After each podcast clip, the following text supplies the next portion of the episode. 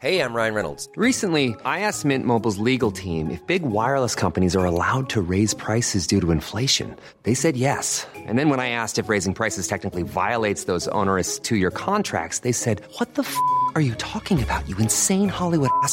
So to recap, we're cutting the price of Mint Unlimited from $30 a month to just $15 a month. Give it a try at mintmobile.com slash switch. $45 upfront for three months plus taxes and fees. Promo rate for new customers for limited time. Unlimited more than 40 gigabytes per month. Slows. Full terms at mintmobile.com.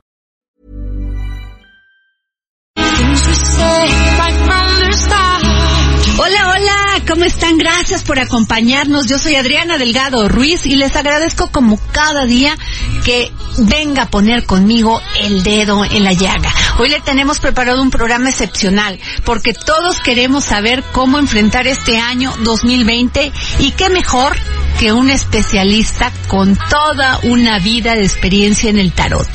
Hoy les tengo una gran sorpresa, una conversación con Carmen María Oca, quien es originaria de Cuba, pero lleva toda la vida viviendo en México y se ha especializado en esta práctica milenaria que nos permite entender el sentido de las cosas.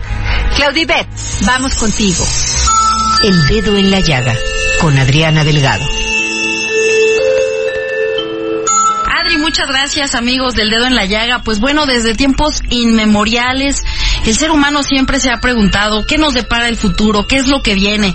Y por eso hoy en el dedo en la llaga nos acompaña una persona que nos puede dar mucha luz para saber cómo enfrentar el próximo año 2020. Tenemos el gusto de tener aquí en cabina a Carmen María Oca, una tarotista única, porque a diferencia de lo que nosotros conocemos como el tarot, bueno, pues Carmen María nos presenta una opción diferente, mucho más personal que nos puede ayudar a, sanar y a dar mucha luz en este eh, próximo año que viene, en este momento en el que estamos buscando respuestas, bueno, pues tenemos aquí a esta invitada de lujo. Bienvenida. Eh, muchas gracias, Claudia. Les agradezco muchísimo la invitación. Y bueno, y con mucho gusto, yo te diría que sí, efectivamente, el tarot es una herramienta de autoconocimiento.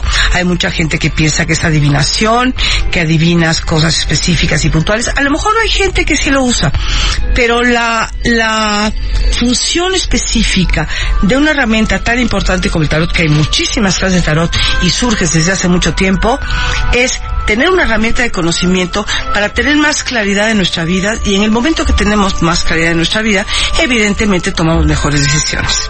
Yo llevo mucho tiempo haciendo esto, más de 20 años, y es clarísimo que mi mesita, como yo le llamo, que es donde trabajo, no te dice grandes cosas de futuro, pero sí te aclara muchas cosas. El 90% de las personas que llegan me dicen, no me dijiste nada nuevo, pero me aclaraste muchas cosas que me hacen tomar decisiones distintas, que me hacen ser más feliz y tener una mejor vida.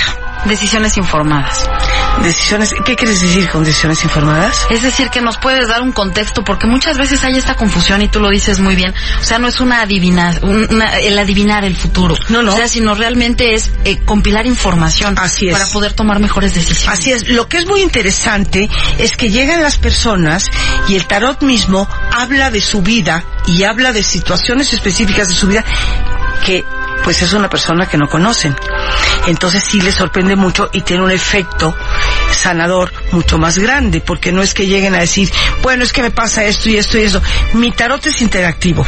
Hablamos, les pregunto, ellos me preguntan y tal, pero lo que es muy interesante es que, qué curioso que una persona que no sabe nada de mí me esté diciendo cosas que sí son reales y que además de ser reales me están dando soluciones a problemas, a situaciones y a conflictos que he tenido durante algún tiempo y de repente pues se les aclara. Y en el momento que se les aclara, toman decisiones distintas a, a partir del libre albedrío, de una libertad personal que tienen, y ahí es donde creo yo que por alguna razón, pues mi actividad dura 20 años. Una actividad que dura 20 años es porque en algún momento, pues es útil, supongo. A ver, Carmen María, platícame primero cuáles son los orígenes del tarot para que pudiéramos entender un poquito más, porque esto todo viene desde eh, momentos ancestrales. Mira, los orígenes del tarot son muchos. Yo tengo una enciclopedia que son tres libros enormes, que te puedo hablar de Egipto, te puedo hablar toda, toda la vida el ser humano no solamente ha querido adivinar, ha querido saber qué pasa, cómo controlar, qué es el futuro, es el ritual. Por ahí hay un francés, Derrida, que dice que no existe historia sin ritual. Entonces, ¿qué sucede? Que desde tiempos inmemorables han habido herramientas. Yo tengo varios tarots, existen muchísimos tarots diferentes. Hay uno de Dalí muy interesante porque pues lo hace Salvador Dalí, entonces es muy bonito porque tiene las pues, las imágenes que él, que él dibujó, ¿no? Pero el origen es ancestral. Hay tarots egipcios, viene desde egipcio, viene desde mucho, pero hace algunos años, yo te diría, yo no me acuerdo si es siglo XVIII o antes, pero la iglesia católica, en Francia específicamente, prohibió el tarot porque el tarot se usaba como una herramienta de autoconocimiento. Entonces ellos, al querer poder, pues no querían que hubieran eh, herramientas de autoconocimiento que la gente tuviera que no fuera la iglesia católica. Entonces, iban a las cantinas y sacaban las cartas escondidas. Y entonces por ahí se decían cosas, oye, pues esta carta dice esto, esta carta dice el otro, ¿qué hacemos con esto? Sí, pero sí, evidentemente es a central, como puede ser la astrología, como pueden ser otros métodos, entre comillas, adivinatorios. Y digo entre comillas porque hay muchas maneras de acercarse a este tipo de herramienta. Y varios de los acercamientos que hay, pues son acercamientos, a mi juicio, muy superficiales. Que dicen cosas, pues sí, a lo mejor dicen cosas. Ahora, en este caso específico, en mi tarot específico, que son sesiones que duran hora y media, lo que hacen es curar, sanar. ¿Por qué sanan? Porque si tú, es como si vas a un psicoterapeuta, si tú vas y tienes más conciencia de tu vida y más conciencia de tu situación específica y tienes soluciones, pues evidentemente tu vida necesariamente, si haces lo que tienes que hacer, tienes que cambiar. Carmen María, tu, eh, tu ejercicio del tarot es muy particular, es muy específico. Y creo que sería importante que nuestros radioescuchas entendieran un poco más acerca de ti, de cuáles fueron eh, primeramente estos acercamientos hacia el tarot y cómo iniciaste desde hace más de 20 años en esta incursión tan importante. Mira, te hablo rápido de mí. Yo soy una mujer inteligente, ¿verdad? No es algo que, que llegó de la nada porque yo no sabía hacer nada. Yo tengo una carrera universitaria, soy licenciada en literatura, soy acupunturista, trabajé con mujeres embarazadas en un hospital importante en México, soy psicoterapeuta, tengo un tipo de psicoterapia. Pero ¿cómo empieza? Empieza de una manera muy curiosa porque yo entré la Ibero, estudié literatura a los 35 años porque me casé muy joven y me divorcié muy joven. Entonces una astróloga fue la que me dijo que yo era psicóloga, pero más que psicóloga en un método no convencional. Que por qué no estudiaba astrología, le dije no, prefiero no hacerlo. Entonces me dice, ¿y tarot? Le dije, bueno, lo estudiaría. Pasaron cinco años, empecé a estudiarlo y me corrieron de la clase por hacer preguntas profundas. Éramos ocho personas. Y en el momento que me corren de la clase, me empiezan a, amigas a mandar personas. Y así empiezo a hacerlo. Cuando, por supuesto, no era mi oficio. Hoy por hoy es mi oficio. Eso es lo que yo trabajo. En lo que yo trabajo hace 20 años. En febrero del año que viene harán 20 años que me dedico profesionalmente al tarot. Ahora, también esto tiene que venir desde eh, un árbol genealógico. Pues mira, no necesariamente, en mi caso específico es muy interesante, porque yo hoy me dedico a algo que jamás pensé, ¿no? Escribo además, ya hablaremos de mis libros, pero no necesariamente tiene que ser así, puede darse espontáneamente.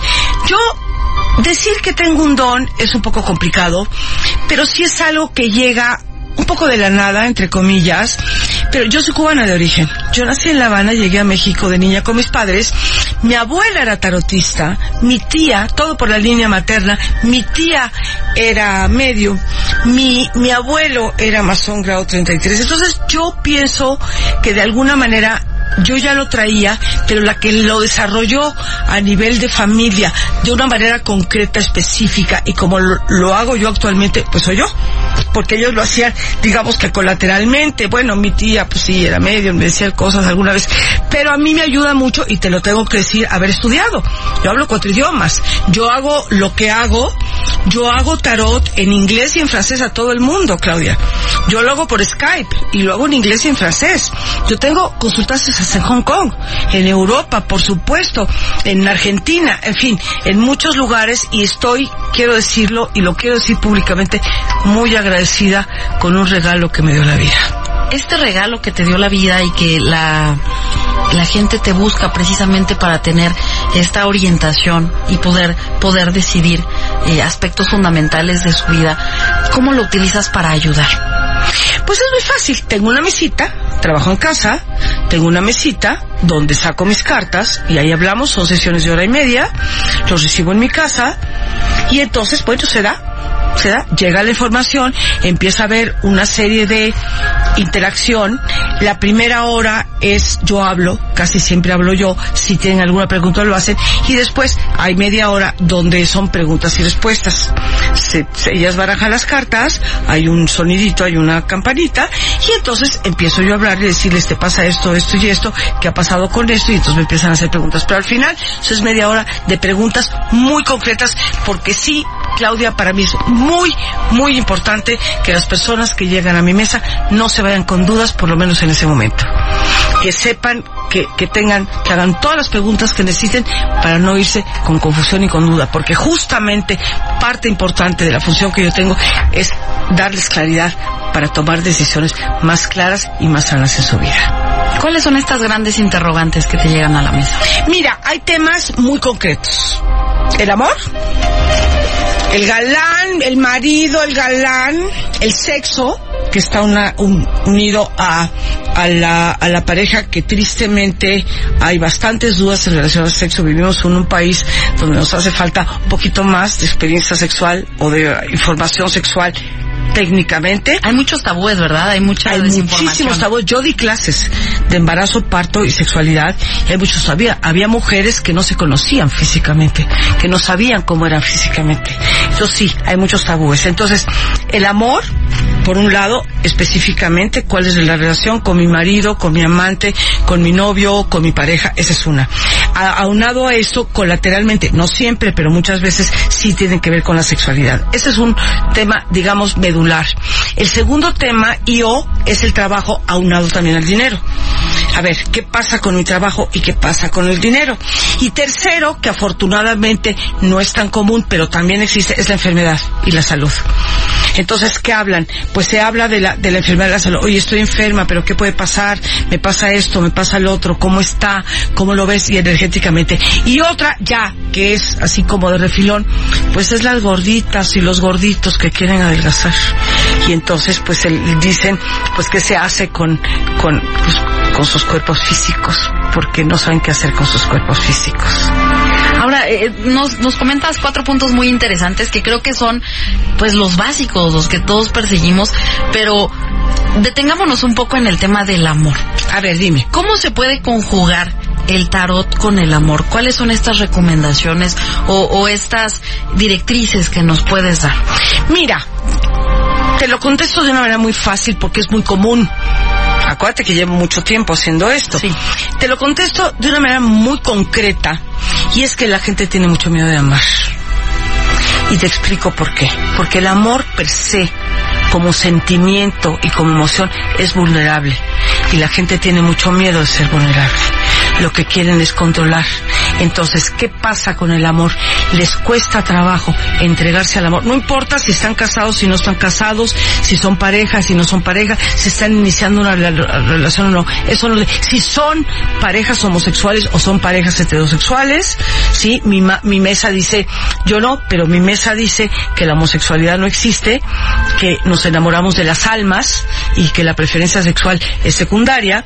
Pero bueno, ¿qué pasa con el amor? Contestando tu pregunta, a gente le da miedo sentir, le da miedo ser vulnerable, porque no puede controlarse. El amor es un sentimiento que no se controla.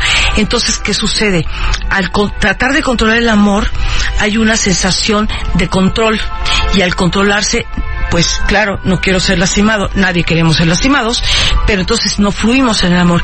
Entonces las, las relaciones tristemente se convierten o en necesidad de control de uno o del otro o de los dos o lucha de poder. Vivimos en un país hablemos de clases sociales, en distintas clases sociales estaremos horas hablando así, pero bueno, digamos de clase media alta para arriba o las personas que, que nos escuchan, eh, el hombre, el que paga manda El hombre tiene el poder. Yo que viví mucho tiempo en una zona muy importante de, gente rica en México, tú veías mujeres que aguantaban muchas cosas con tal de comprar una bolsa de una marca importante. Entonces, ¿qué sucede con el amor en este espacio específico? La gente se le olvida lo que es el amor, Claudia. Se nos olvida lo que es el amor. Incluso con los hijos. Con los hijos te lo puedo decir clarísimamente. Y lo dice en mi mesa clarísimamente. A los hijos se les da lo que ellos necesitan, no lo que uno quiere darles. Y el gran porcentaje de las madres le dan lo que quiere darle a los hijos, no lo que los hijos necesitan. Porque se sienten cómodas, porque les da miedo, porque les da miedo rechazo, porque se sienten culpables. Entonces pues le doy lo que yo creo que es mejor para ellos, pero no es lo mejor para ellos, porque lo mejor para ellos a veces son límites muy fuertes, que a la gente le cuesta mucho trabajo por el límites, a veces es darle consejos con, con, con los que los padres no están de acuerdo, pero los hijos los necesitan para crecer como personas. Eh, Estamos platicando con Carmen María Oca, tarotista, y, y qué importante, Carmen, lo que dices, porque eso, eso es muy cierto. Muchas veces tratamos de ser muy controladores y hay muchos errores en el amor. Y precisamente en estas fechas eh, se trata de crear nuevos ciclos, de, buscar nuevas alternativas y de, hacer nuevas, eh, nuevos intentos por amar. ¿Qué consejo le puedes dar a nuestros radioescuchas? Mira, es muy interesante tu pregunta porque yo este fin de semana yo de repente talleres de mujeres, los hago en mi casa y hacemos muchos rituales y tal. Y este específicamente fue, ¿qué queremos soltar del 2019 y qué queremos crear en el siglo XX? Lo hicimos con, un- con unas velas, con un ritual de fuego, en fin, eso no tiene mucha importancia. Pero yo te puedo decir que como yo veo el 2020, yo veo el 2020 como un gran cambio. Estamos viviendo, y lo dije eh, eh, este fin de semana en mi grupo, dije, tenemos que estar conscientes de que no somos seres aislados, que vivimos en una sociedad social, cultural y política. México en este momento, por la razón que sea, está pasando por un gran cambio. Ya México no es el mismo. Ya estamos viviendo en otro país. Entonces, ¿qué es lo que necesitamos cada uno de nosotros como individuo? Poner nuestro granito de arena positivo. Estemos de acuerdo o no políticamente. Ahí no me voy a meter. No importa si estás o no de acuerdo con la política. No estoy hablando de política. Estoy hablando de actitud frente a una realidad social en la que vivimos cotidianamente. ¿Qué tenemos que hacer? Ser mejores personas, desde donde podemos, desde donde estamos, desde donde queremos, poner nuestro granito de arena. Yo voy a ser la mejor persona, la mejor mujer, la mejor persona que puedo ser yo. Sí, ahora que tanto historias hay con los feminicidios, por supuesto que sí existen, pero a lo mejor han existido mucho tiempo. Hoy por hoy se le da mucha importancia porque están pasando cosas. Entonces, si están pasando cosas, vamos a reaccionar a las cosas de manera positiva, de manera amorosa, de manera amplia, de manera expansiva, para vivir de una manera más armónica, más amorosa y más feliz. Cuánta sabiduría en tus palabras, de verdad, Carmen María. Porque, como bien es cierto, tenemos que tener una transformación personal.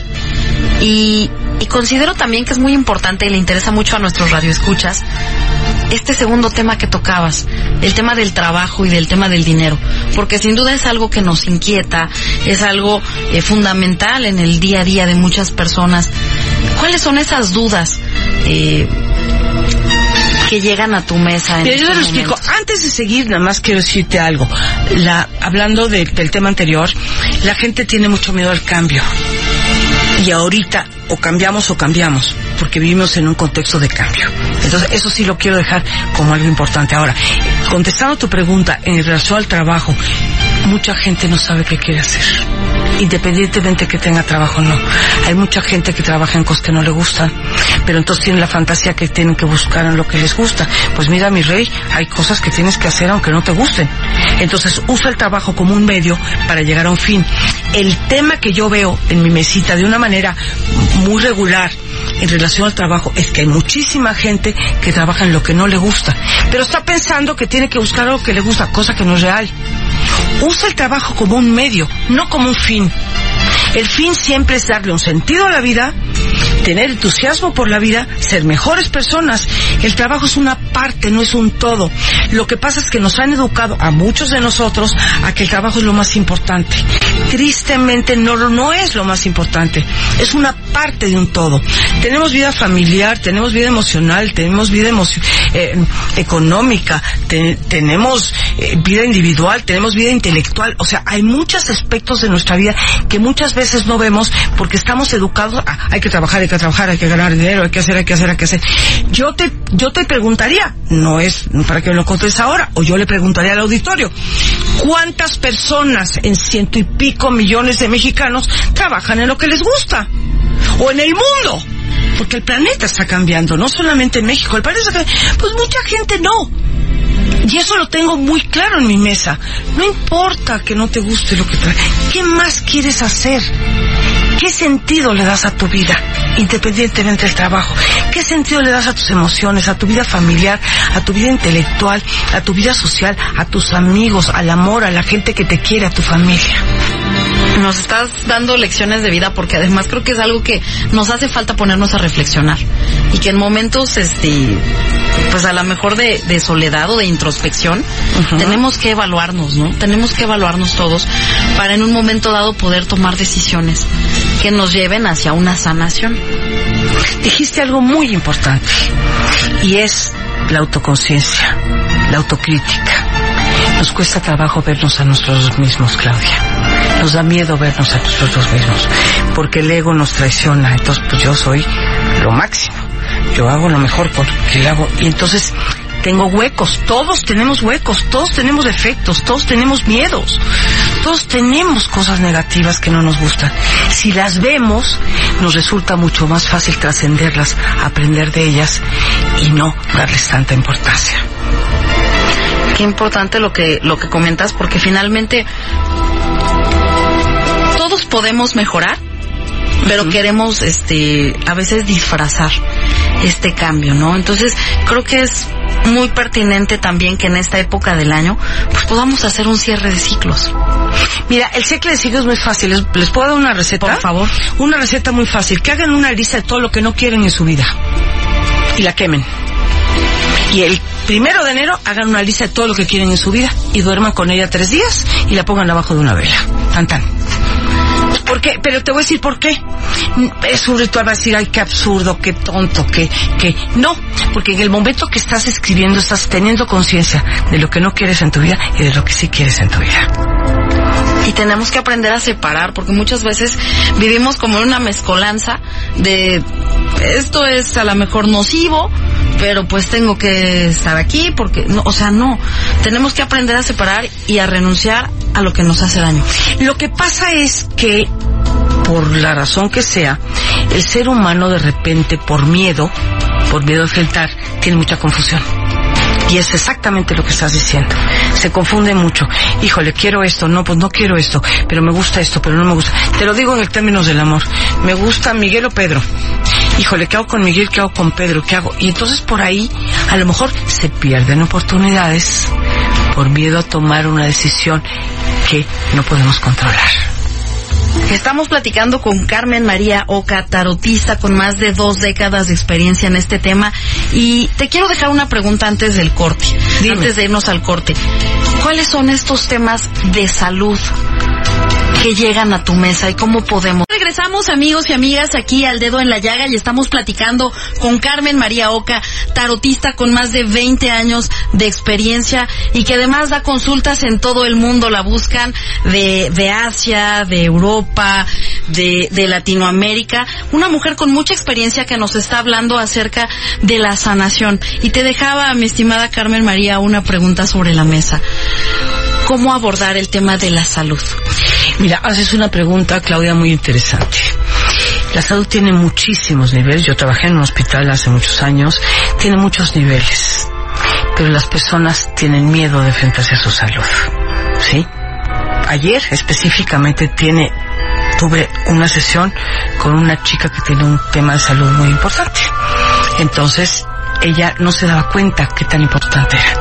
Entonces, cuando no te das cuenta de qué tan importante pueden ser tus problemas de salud, no los atacas, no los resuelves, no los ves. Ahora, en términos generales, el tema de salud, lo que yo veo en términos generales, pues, son cosas eh, bastante, afortunadamente, bastante sencillas. Problemas, por ejemplo, que tienen que ver, lo que hablábamos hace rato, con emociones, falta de sueño, insomnios, gastritis, colitis, problemas de digestión, que esos son específicamente las dos, los dos síntomas que yo veo en mi mesa con más frecuencia en términos de salud que están afectando a las personas por lo que estábamos hablando, porque emocionalmente tienen un tema que no han resuelto. Entonces yo sí, te lo digo con mucha honestidad, trato en la medida de lo posible, porque no soy Dios, de relacionar el tema emocional con el tema físico para que ellas tengan conciencia y puedan resolverlo. La sociedad mexicana en general, Carmen María, ¿crees que negación? Es decir, me siento mal, pero no lo digo, pero lo oculto, y hasta que de verdad no estamos muy mal y caemos en situaciones graves, no nos atendemos. Mira, a mí me pasa una cosa muy curiosa porque yo no soy mexicana. Yo no nací en México. Llegué a México con mis padres en 59. Desde Cuba, sí. Desde Cuba, a los seis años y medio. Amo este país y lo defiendo mucho más que muchas muchas personas. Me parece que es un país absolutamente maravilloso, con muchísimas cosas. Lo conozco bien, conozco bien Oaxaca, conozco bien Chiapas, en fin. Me parece realmente un país maravilloso. Ahora, ¿qué te digo? El, el mexicano del altiplano funciona de una manera, en las cosas se funciona diferente. Ahora, los miedos que tú me dices a enfrentar, el mexicano le cuesta trabajo decir que no. Y esto lo traemos, yo les recomiendo un libro de Samuel Ramos, que fue un, un, este, un intelectual del Colegio en México, El perfil del hombre y la cultura en México, que habla de cómo hasta hoy estamos inmersos y primeros, que también lo dice por ahí Octavio Paz en el laberinto de la soledad, no importa. El tema es que, ¿qué pasa?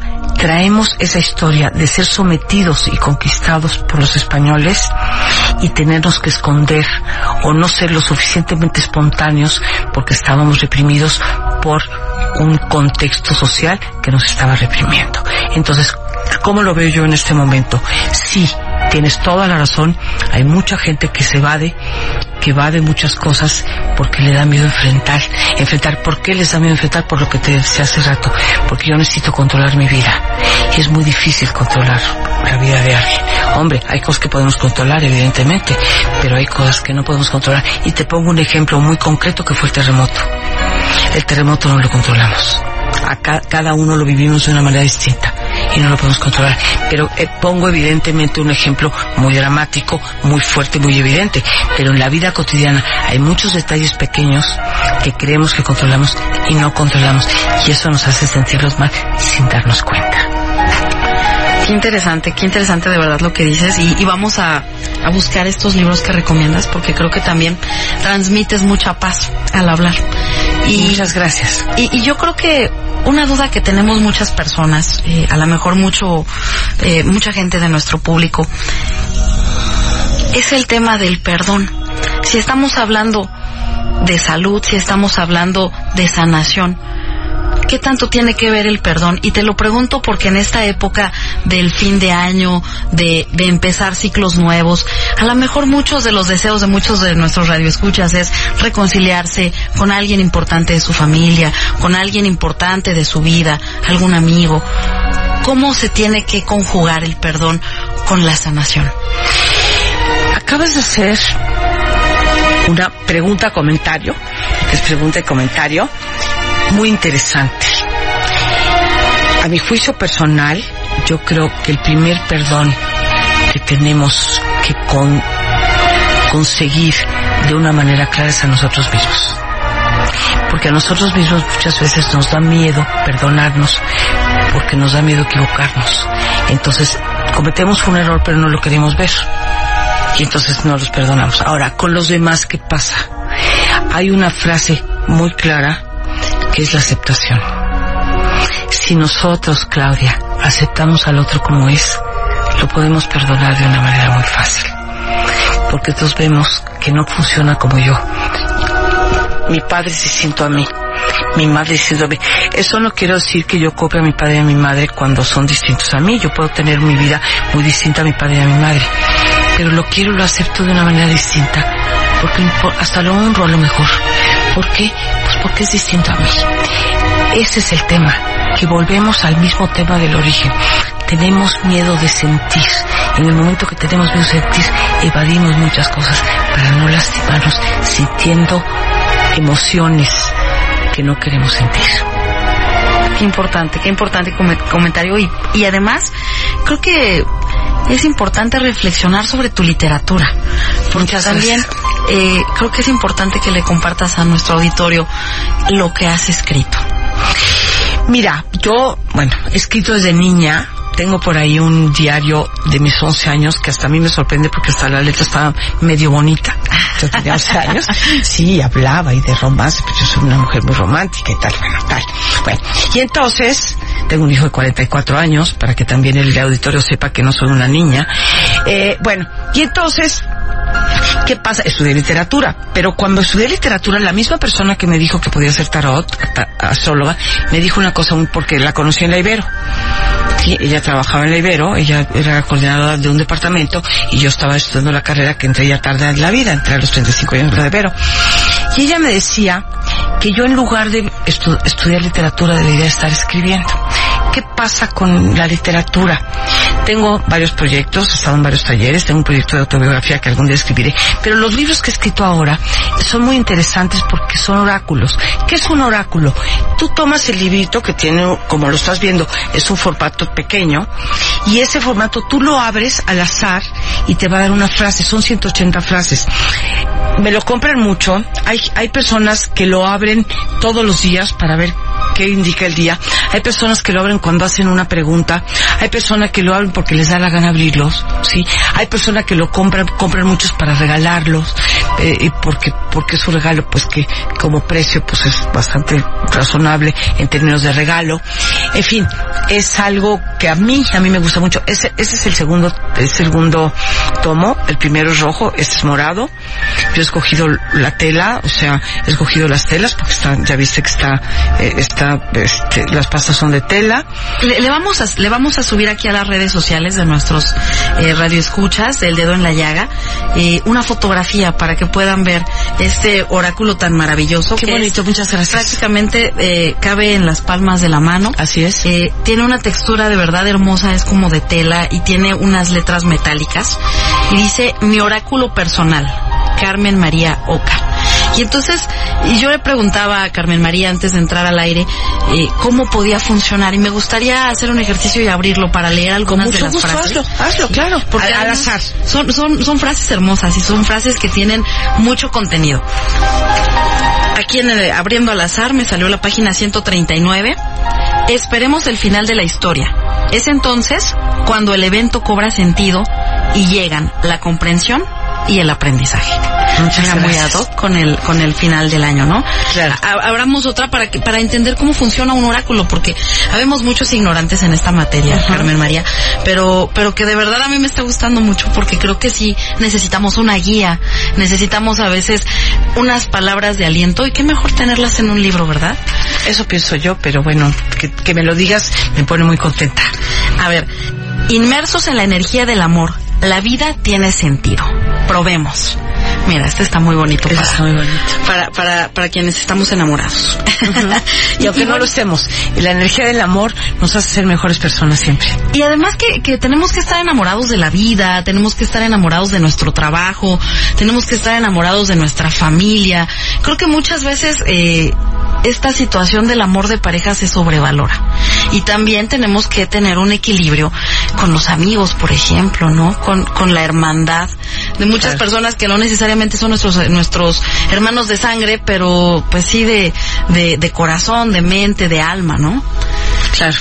¿Qué nos puedes decir sobre las redes sociales? Eh, ¿Cómo te podemos encontrar, Carmen María? Pero yo ¿Cómo- lo primero, yo quiero decir algo antes. Primero le, le- le agradezco muchísimo al Heraldo la entrevista, que me parece muy lindo estar aquí. Ustedes son muy profesionales con lo que hacen y me siento muy halagada de estar aquí y poder compartir algo que amo profundamente, que hago algo que lo hago con todo el amor del mundo y me da mucho gusto estar aquí y lo agradezco mucho. Y, y la verdad es que eh, la titular de este espacio, este, que es Adriana Delgado Ruiz, pues tenía de verdad muy en mente que hiciéramos esta entrevista y nos la solicitó de verdad porque era importante para dar una guía a todos nuestros amigos. Bueno, entonces yo quiero terminar para decir tres cosas. Una, me pueden localizar muy fácil Carmen María Oca en Facebook. Siempre voy a contestar por el Messenger de Facebook. Es lo más fácil porque es lo más rápido y es lo más inmediato. Uno. Yo soy la que vendo el libro. O sea, yo tengo el libro. Yo, entonces, si quieren conseguir el libro, lo tengo yo de, con, con la misma herramienta. Pero quiero terminar eh, esta entrevista con una, diciéndoles algo muy importante. Que la vida es actitud que no es lo que vivimos, sino cómo lo vivimos lo que hace la diferencia. Y si somos congruentes con los que somos y tenemos una actitud positiva frente a no importa qué, a lo que podamos controlar o no, vamos a ser siempre mucho más felices. Les deseo un 2020 lleno de bendiciones, lleno de cosas lindas y que si hay retos fuertes por estos cambios tan fuertes que se están dando en el contexto en el que vivimos, que esos retos fuertes de cambios sean un cambio para ser cada día mejores personas. Y para cerrar esta entrevista, Carmen María, ¿Qué le depara al mundo este 2020 en términos generales? ¿Qué nos puedes decir? Mira, te puedo decir algo porque lo he checado muchísimo con astrólogos, conmigo, con, en fin, te puedo decir algo que estamos viviendo, que el reto más importante de los seres humanos como individuo es el cambio. El país está cambiando, pero el planeta también está cambiando. hablan mucho, que estoy totalmente de acuerdo, del cambio climático. El mundo está cambiando. Entonces, ¿qué puedo decir yo en relación a lo que para este 2020 en relación al contexto? Es estar abiertos al cambio y ser mejores personas. Porque, insisto mucho, ahora no es México solamente el que está cambiando, el mundo está cambiando. Y entonces, ¿qué pasa? Si nosotros seguimos aferrados a un pasado con un contexto distinto, nos va a costar muchísimo trabajo vivir este presente y el 2020, que el 2020 viene lleno de muchas sorpresas, de muchos cambios, que esperemos todos que sean para ser mejores personas y ser más felices todos. Carmen María Oca, pues muchísimas gracias por esta conversación, por habernos dado eh, pues tanta luz, tantos consejos y bueno, pues pondremos en las redes sociales toda la información para que nuestros amigos estén mucho más enterados y en contacto contigo. Al contrario, Claudia, les agradezco mucho a ustedes y gracias al Heraldo. Imagine the softest sheets you've ever felt. Now imagine them getting even softer over time. That's what you'll feel with Bowl and Branch's organic cotton sheets. In a recent customer survey, 96% replied that Bowl and Branch sheets get softer with every wash. Start getting your best night's sleep in these sheets that get softer and softer for years to come. Try their sheets with a 30-night guarantee. Plus, get 15% off your first order at bowlandbranch.com. Code BUTTERY. Exclusions apply. See site for details.